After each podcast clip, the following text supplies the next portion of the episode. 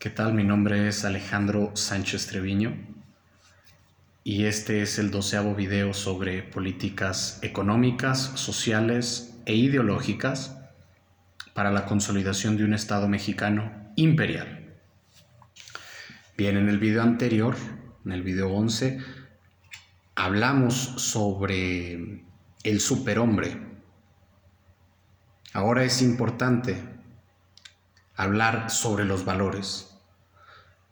Estos valores ya los hemos abordado en el tema del superhombre. Los hijos de la nación mexicana y las hijas de la nación mexicana. ¿Qué valores deben de tener? Primero que nada, hemos decidido tomar el enfoque del trabajador, porque para la construcción de un país, digno, debemos de lograr la unidad y el trabajo de todos y cada uno. Que todos y cada uno dejemos de lado nuestro individualismo o la concepción individualista para pasar a la concepción colectivista, porque solamente así puede ser construido el imperio el hombre nacionalista mexicano. Debe de ser nacionalista, obviamente. Debe de ser un hombre lleno de, de vigor, decisión, de una completa lealtad a los ideales nacionalistas, hombres y mujeres debemos tener una concepción del ganar, ganar en todas y cada una de nuestras acciones, sean pequeñas o grandes. Esta visión del ganar, ganar es la visión o la búsqueda del beneficio propio y del beneficio de todos los demás, en nuestra familia, en nuestra comunidad y en nuestra patria. Porque solamente con base en los valores y en una transformación de los hombres y las mujeres podemos dar nacimiento a las instituciones que necesitamos y podemos dar muerte a las instituciones que no necesitamos.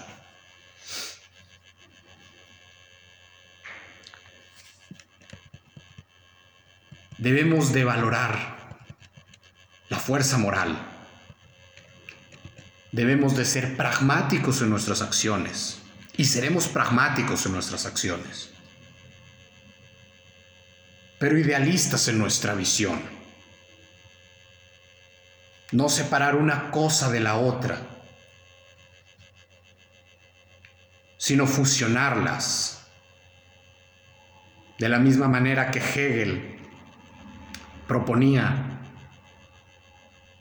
que la síntesis solo podía nacer como resultado de la tesis y de la antítesis.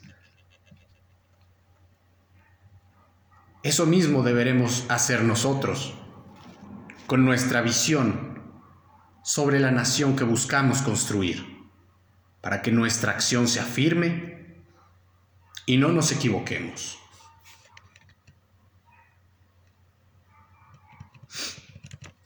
La dinámica nacionalista puede ir permeando y podrá ir permeando en la mente colectiva y en la mente individual de todos y cada uno.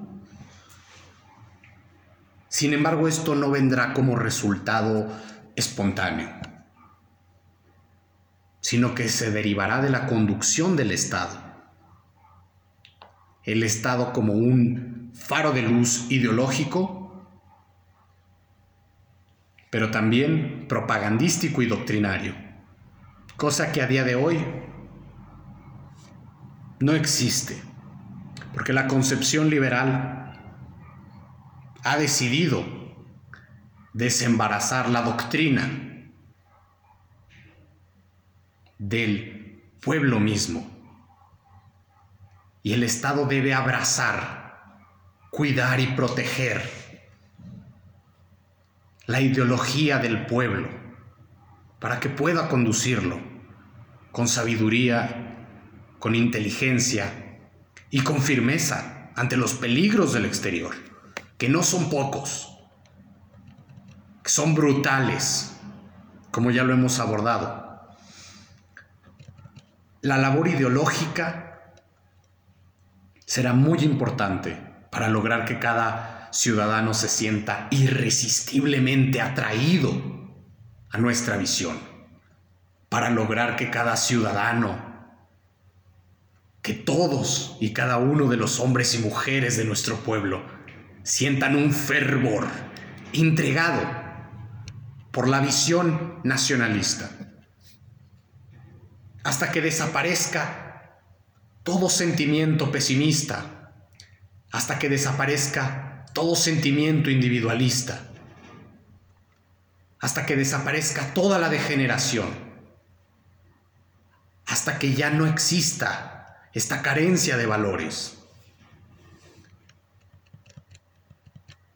En este sentido, es importante hablar sobre el relativismo moral. Y todas estas eh, corrientes de pensamiento basadas en la aceptación de nuestros defectos. Consideramos que es muy importante y las mejores eh, teorías en el terreno de la psicología demuestran que es muy importante partir de la aceptación de nuestros defectos. Solamente solamente en la medida que podemos nosotros transformarlos en virtudes. Porque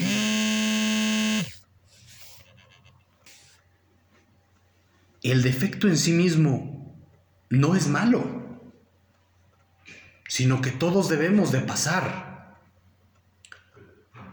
por una serie de defectos naturales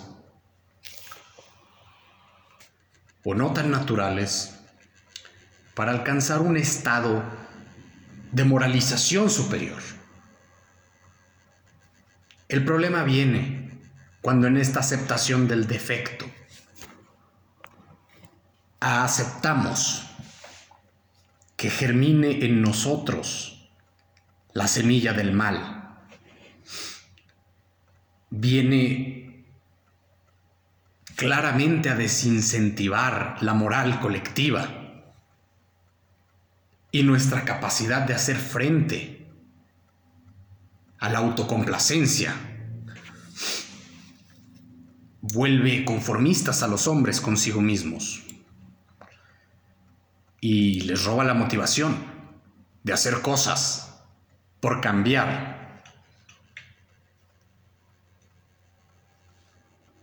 Estas corrientes de pensamiento han sido importadas del extranjero también.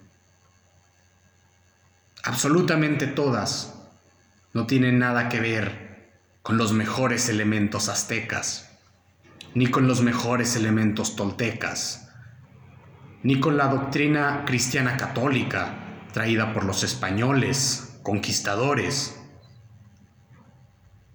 No tiene que ver con la esencia de ningún pueblo indígena. No tiene que ver con el mexicano.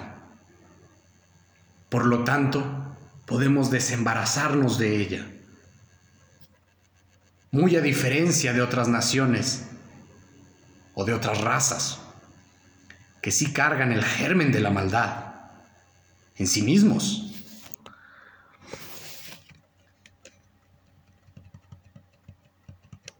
Hemos de decir que no es un trabajo fácil. No es sencillo romper una dinámica que ha sido impuesta deliberadamente por naciones extranjeras y por organismos globales. Así que habrá que trabajar con tenacidad en la generación de un cambio ideológico, doctrinario y cultural para ensalzar nuestra propia esencia como hijos del imperio azteca y del imperio español.